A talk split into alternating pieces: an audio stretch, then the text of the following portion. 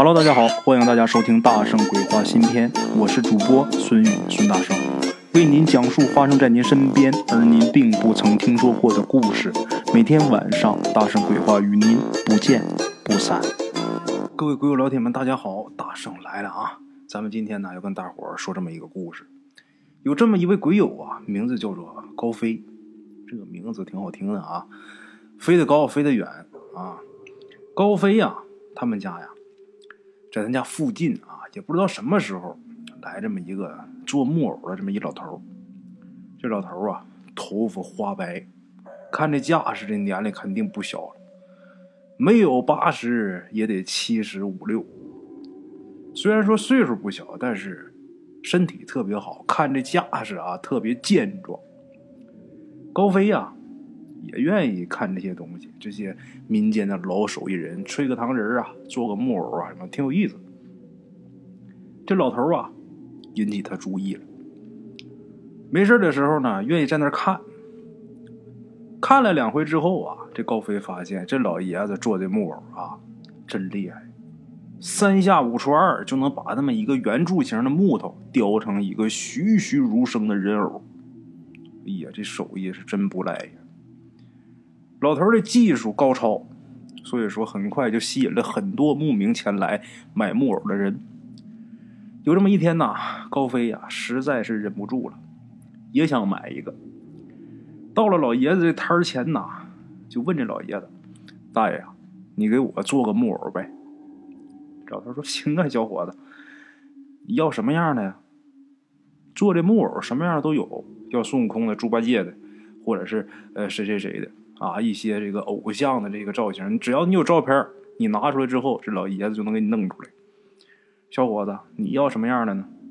这时候，这高飞纠结一下，想了一会儿，你大爷啊，你给我弄个美女吧，越真越好啊。高飞他这么说呀，其实是多半是带着开玩笑的，就想看看这老爷子啊，他能雕出一个什么东西来。老爷子一听啊。看看这高飞，然后拿起这个工具啊，也就几分钟时间，这老爷子就把这人偶给雕完了。雕好之后啊，把这人偶递给高飞。高飞仔细看这木偶啊，拿手一摸，这技术我真是佩服。手里这木偶啊，栩栩如生，尤其是面部啊，很清秀，这么一个很漂亮的姑娘。这个身体呀，凹凸有致啊。这木偶打磨的很光滑，拿手一摸呀，很滑溜。哎呀，看呆了。这时候老爷子说话了：“ 小伙子，看啥了？”高飞这个看的确实有点入神。老爷子这么一说话啊，自己挠挠脑袋：“没有，没有，没有，没有。多少钱？啊，多少钱？多少钱？该给多少钱给多少钱？啊，给完钱之后，高飞拿着这个木偶啊，就回家了。回家之后啊。把这木偶就放在自己这个书架上，放那之后，自己该干嘛干嘛，该忙工作忙工作啊！因为下班以后在家里边还得有点自己手头上的活这一忙啊，就很晚，这人也累了。高飞呢也是呃精疲力尽，一下呢就躺床上就睡着了。睡着了也不知道怎么的，这高飞突然间就醒过来了。这一醒过来呀。发现自己呀，睡在这么一个非常华丽的床上。高飞揉揉眼睛啊，这不是在我自己屋，也不是我的床。然后耳边啊，突然来这么一句：“夫君，你醒了。”这一声把高飞吓一蹦。谁呀？这是啊！顺着声音往旁边一看，自己身边躺了一个身穿古装的这么一个很漂亮的这么一个女的。这女的看着有点面熟，好像在哪儿见过。不是你你你谁呀？夫君，你怎么把我忘了呢？是你把我带回来的呀。高飞这时候仔细一想啊，这女的跟我自己买回来那木偶挺像啊。正想着呢，这女的呀，一把就把这高飞给搂怀里了。夫君。想什么呢？高飞准知道这事儿不对，但是血气方刚的年纪，身边这么一大美女，把自己往怀里一揽，受不了了，一下把这女的给扑倒了。剩下的那咱们就简短解说啊，你们自己脑补吧。次日天明，啊，高飞把眼睛一睁开，揉揉这太阳穴呀，觉得这身体异常的劳累呀，啊，哎呀，我昨天晚上这是做个梦啊，哎呀，这这不是昨天晚上那屋了，这不还是我这床吗？这梦要是真的呀，该多好啊！还别说啊，昨天晚上这梦太真实了，就跟真的一样。你说如果要真有这么一个女的，那我可享福。心里边这么琢磨，起来该吃早饭吃早饭，该上班上班。转眼又到晚上了，这天晚上在梦里边接着跟这女的两个人缠绵。啊，从那以后，这高飞几乎是每天晚上都能梦见这女的。他明知道这事儿不对劲儿，也有点害怕。但是咱们俗话说得好啊，“色字头上一把刀啊。”虽然说知道有点不对劲儿，但是这感觉呀，不能自拔呀。就这么的，这俩人啊，在梦中就没羞没臊的，俩人就过上了。渐渐的呀，这高飞呀，就发现自己的身体啊越来越差。虽然说每天。睡觉的时间很长，但是每天早上起来的时候都觉得这个累呀。咱说那能不累啊？就好像根本没睡似的，身体一天不如一天。这高飞呀，就去医院检查了一下，这身体是不是出什么问题了？那玩意儿不用查也知道是怎么回事这医院一检查呀，就说你这营养不良啊，你自己买点补品吧。高飞一听大夫这么说呀，也就没太在意这个事儿。对呀，俩人没羞没臊啊。话说有这么一天晚上啊，俩人又是一夜缠绵呢。完了之后，这高飞啊搂着这女的在床上，俩人聊天这女的就问呐，就说：“夫君，你真的想一直陪着我吗？我这不是每天都陪你的吗？夫君，跟你说实话，其实我已经死了几百年了，这几百年没人陪我。”我真的很孤独，很寂寞。你不怕我吗？哎，我才不在乎这些。我喜欢你，我不管你怎么地啊，反正我就是喜欢你。那夫君，你愿意永远陪着我吗？我愿意啊！我这辈子我就爱你自己，只爱你一个。哎呦，这女的高兴啊，哈哈哈笑。可是这一笑啊，咔吧咔吧。有这骨头撕裂的那声音，这女的是越笑这声越大，这嘴是越张越大，最后嘎巴一下就感觉这下巴都掉下来了，这嘴里边啊还滴答滴答往外淌血，把高飞吓得扑棱从床上就坐起来了啊！然后这女的就奔他来，他一着急就醒了，这人就醒过来了。醒过来之后啊，自己这衣裳啊。全是汗，就打那天起，他这身体就比之前还不好。出门走路这腿都没劲儿啊！高飞一看这不行了，找大夫看吧。之前看西医，这回我看看中医吧。啊，另外一个，我这梦啊，最近可有点怪了。你看之前挺好的，现在这他妈晚上总吓唬我，哪行？啊，找中医，我先看身体。结果找一老中医，这老中医啊，就说你们夫妻房事啊，有点过誉了，啊，这有点太厉害了，不能这样，这身体哪行啊，年轻人呐。然后给开了点药，开了点中药。临走的时候，这老中医啊，还跟高飞说了一句，就说你最近是不是沾着什么不干净的东西了？高飞这一听老中医这么说呀，看来他明白呀，他怎么能看病怎么能看出我这事儿？然后就是实话实说了。这老中医就说呀：“我没办法啊，给你治这个。咱们这中医里啊，倒是有祝由科、过去倒是说能治这些，但是这么多年呢，也都几乎失传了。就即使是没失传呢，也不会轻易给人看这个治这个，因为这个东西好多东西啊，最后会影射到我们自己身上。你呀，我能给你看，但是我现在治不了，你赶紧找明白人去看看吧。这高飞呀，拿着这老中医给开的这中药，回家了。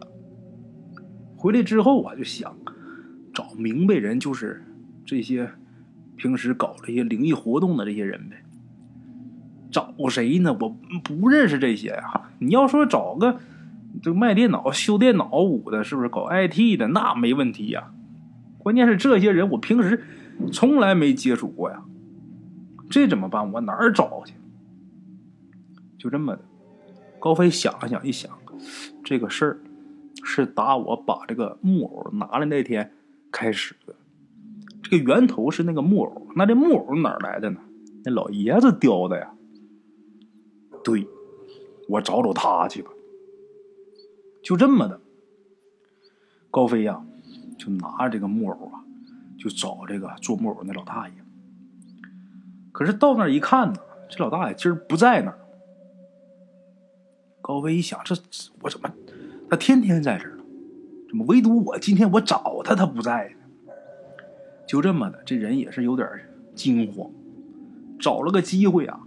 顺手就把这木偶啊，就给扔到一个垃圾车里边。他是眼看这垃圾车走啊，这人算是松了一口气了，就觉得我离这个危险呐越来越远了。可是万万没想到，回家里边，高飞一看这木偶还是在这书架上放着，这太诡异了，我都扔了，他自己回来了。哎呀，吓得这时候人也是毛了。拼命就踩这木偶，扔地上噼里啪啦，然后拿这打火机呀烧这木偶，想把这木偶给它烧成灰。可是拿打火机刚一接触这木偶，这木偶里边突然有声音，这声音是从这木偶里边发出来的，然后在这屋里边转，什么声音？好你个负心汉，说好一直陪我呢。你来呀！这声音一出来，这会儿是大白天，这可不是在梦里呀。这一下可真吓坏了，慌了。高飞把这木偶往地上一撇呀，自己就开始作揖呀：“我求求你了，我色欲熏心，我该死，我该死，你放过我吧！”他这一说，屋里这声音啊戛然而止。这声音没了，这人算是缓过来点了。好像这女的真走了啊！第二天呢，那天晚上还真没梦见啊。第二天起来出去上班，跟往常一样出门。这一出门啊，一看呢，今天做木偶的大爷又来了。高飞一看见他，不知道为什么啊，有点生气，蹭蹭蹭几步走过去，就问这老头：“老爷子，你这是要害我呀？”这老头抬眼呢，看看他，笑了。怎么说呢，小伙子？然后这高飞就把他这段时间发生这个事儿啊，一五一十的跟老头说了。老头听完之后啊，还是笑了笑。哼 小伙子，木偶他永远是木偶，他没有感情。只不过呀，我这木偶雕的太像人形了，有一些邪祟呀。附在上面，附在上面，他也不能如何。但是你自己心怀不轨，所以说把他给吸引出来了，是你自己的心态引来的这些不正之物。小伙子，我跟你说实话，这个事儿你不是第一个碰到的，之前也有在我手里边买木偶的人碰到过这些事儿。但是呢，这些人多数都是心怀不轨，所以说，小伙子，以后你呀，什么事一定要放正心态，别有邪念，你就招不来灾。高飞一听，好像老爷子说的也有点道理啊。那爷们儿，我现在我怎么处理这个事儿啊？他能不能再回来呀？这时候老头说呀：“嗨，你呀，拿着这个木偶，找一条河，活水河啊，不要死水，这水是流动的。找一条河，你在河边把这木偶给它烧成灰，然后把这灰啊撒河里边，就没事了。啊，哎呀，看来呀，我以后啊。”再给别人雕这些人形人偶的时候啊，我也得注点意了，不能雕太像。好了啊，各位老铁们，这是咱们今天第一个故事啊，送给咱们大圣鬼话的各位听众们。接下来呢，给大伙说第二个关于投胎转世的这么一个故事啊。话说呢，在很多年前，鬼友他外婆家隔壁啊，有这么一个邻居，这邻居呢姓王，王奶奶。这老太太呢，养了一只猫，这猫啊，通体黑色，但是这只猫左前爪，就这个猫爪子上啊，有一个十字形的白毛，就看上去啊，就好像一个十字架似的。有那么一天呢，咱们鬼友看见这只猫的时候啊，就觉得这猫这个毛色呀特别好，然后就跟老太太跟这王奶奶就聊这个猫，结果这一聊，这老太太呀。跟咱们鬼友啊讲了这么一个故事。王奶奶年轻的时候啊，有一天在附近的山上砍柴，在回家的这个途中呢，王奶奶就看见这个田埂边上啊，趴着这么一男的。这老太太一看，这怎哟，这怎么趴这儿了呀？上前一看呢，这男的左手这个手臂上有那么一个十字架那么那么个形状的纹身。这小腿上有血，到那一看，这人可没死，有气儿。一问呐，这人很微弱的回答：“让蛇咬了。”啊，看这架势啊，这肯定是被毒蛇咬的。这会儿已经是中毒了。这男的呀，奄奄一息。王奶奶一看这情况，咱不能不救啊！自己不是上山弄柴火吗？把这柴火往那一扔，啊，扶着这男的呀。就回自己家了。到家之后啊，让她丈夫拿点草药啊，给解毒。她希望说能把这男的命给保住。这边给弄这草药解毒，那边还让自己儿子去找大夫来家里救人。啊，这个被蛇咬的这个男的呀，咱们说他是干嘛的？他是一名下放的知青，哎，他是住在啊呃另外一个村子里边。今天他准备在附近呢走一走啊，采采风，看看。没成想被毒蛇给咬了。这男的伤情啊挺严重的，当时的这个医疗条件呐，还有这个交通条件都是很差的，所以说最终这男的还是中毒身亡。但是临终前呢，这男的还是跟王奶奶一家啊表示感谢，特别是谢谢这王奶奶。这男的说，如果有来世。他一定要报答报答这王奶奶。过了一年多呀，王奶奶呀又是在山上砍柴。他看见附近啊有那么一棵枇杷树，这枇杷树上啊长了好多枇杷。我不知道大伙吃没吃过啊？我记着啊是哪一年呢？一七年好像是在湖南的时候，有一个枇杷园这枇杷园搞自助。怎么个自助呢？就是一个人交十块钱，然后进去之后使劲吃，你愿意吃什么吃什么，但是可不能带走。我记得可清楚，我这辈子啊吃过最过瘾的一回枇杷，就是那回，哪个好吃吃哪个，哪个大吃哪个啊，哪个味儿对吃哪个，确实挺过瘾的。扯远了，咱们接着说这王奶奶。王奶奶想上那个枇杷树啊，摘这枇杷去。可是爬到这个树上之后啊，感觉自己啊，这个腿一软，然后呢，就掉下来了。这树倒是不高，可是这树下面啊，有一个挺深的一个大沟。这摔下去，这人可就得够呛。可是王奶奶说，她从树上摔下来的时候啊，脑袋一片空白。但是也不知怎么的啊，在自己眼前啊，就浮现出了自己一年前救过的那个男的，他那脸呢就在自己眼前。然后王奶奶就觉得自己啊很软，往一摔，觉得自己没什么分量，然后轻飘飘的，就好像是落在这个棉被上似的。但是最终自己还是昏过去了。可是没过一会儿，自己醒过来的时候，他就觉得自己的后背啊有点硌的，啊有点硌得慌。然后自己站起身一看呢，自己躺在这个碎石堆上，那石头尖啊就顶着自己后背，但是拿手一摸自己这后背啊，一点伤都没有。王奶奶觉得这事儿很不可思议。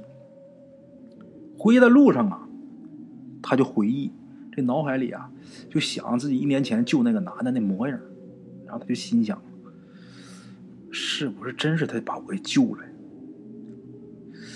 不可能吧？你要说不可能，那这事儿怎么解释？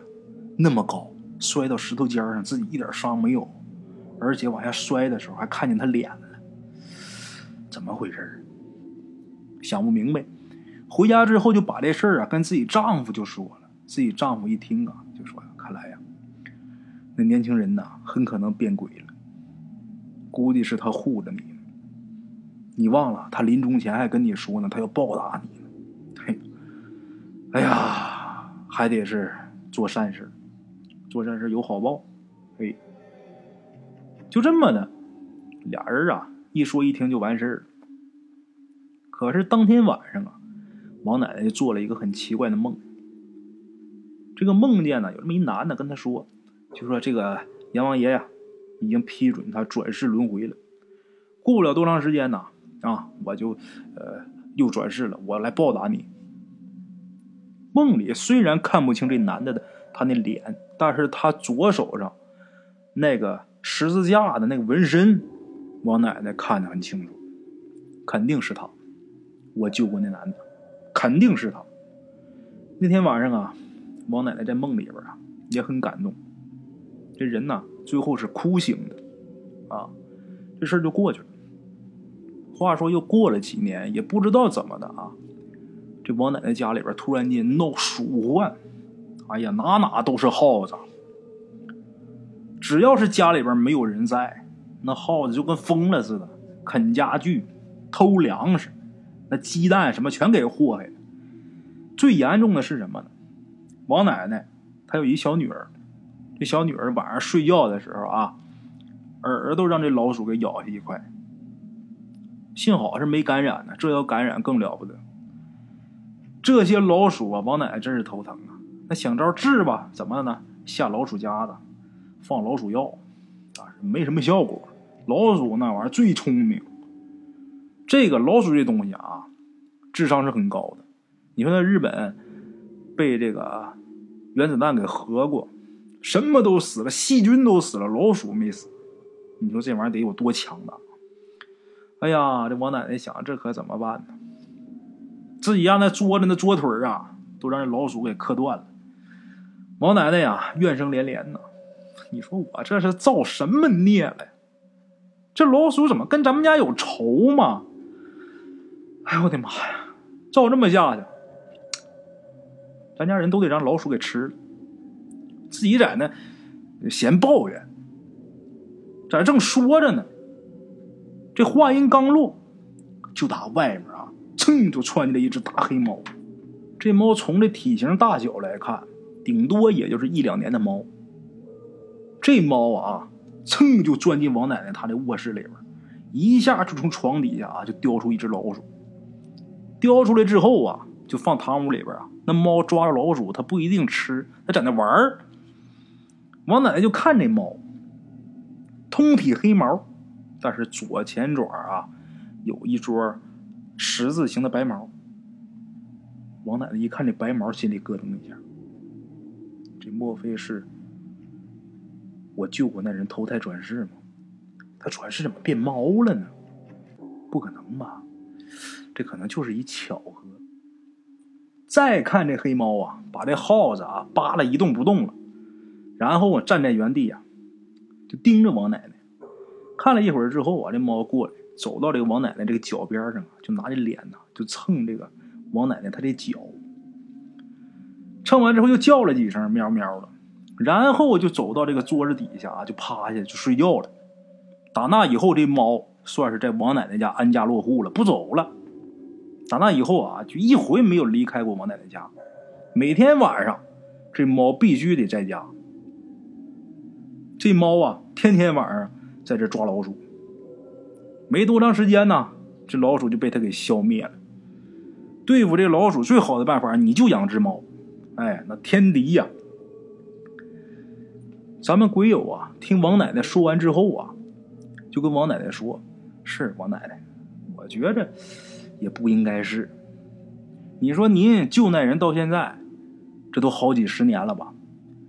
一只猫它的寿命啊，没那么长。”这王奶奶呀，跟他解释：“哎，原来呀，刚来的时候那只猫是一只母猫，之后呢，它又下了个猫崽儿。”下的猫崽儿啊，就跟这个猫妈是一模一样的，也是母的。然后后来又下了个猫崽儿，还是一模一样。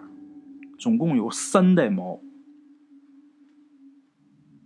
咱们鬼友这时候觉得挺奇怪的啊，猫那玩意儿那个繁育能力多强啊，一下那都多少个，没有说一窝就下一个的，很少。但是这只猫就是，还个个这个左边的爪上有这个十字白毛。鬼友觉得挺神奇。后来呀，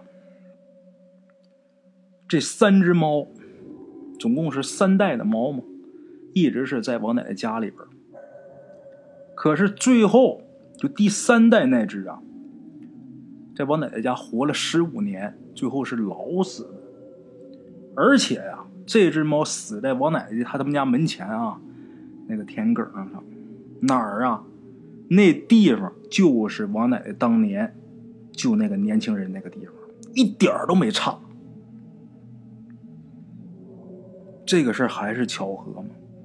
我觉着说不透了。说是巧合，说不通。啊，这个世间呢，善恶必有报。做善事啊，行善，终究会有好报。哪怕是没有好报，也不会遭厄运，啊！哎，好了，天地之间有杆秤，阎王爷手中有本账，这杆秤称的是人心，那本账记的是善恶。好了，各位鬼友们，咱们今天这两个故事啊，就给大伙说到这儿了啊！明天呢，同一时间大圣鬼话不见不散。我们现在每天呃更新的故事这个时间呢。是每天的零点零八分，就是半夜十二点零八分。呃，以后啊，大伙儿想听新鲜的、热乎的，就那个时间点你等准有。好了，各位朋友啊，明天见。边的茶楼，人影错落。用声音细说神鬼妖狐，用音频启迪人生。欢迎收听《大圣鬼话》。Hello，大家好，我是主播孙宇。现在吃完了饭，然后就回到自己的课室上啊。喜马拉雅、百度搜索“大圣鬼话”，跟孙宇、孙大圣一起探索另一个世界。那天山女子独守空城，也只是感谢鬼友们，感谢鬼友们，感谢鬼友们一路陪伴。大圣鬼话，见字如面。欲知后事如何，且听我下回分说。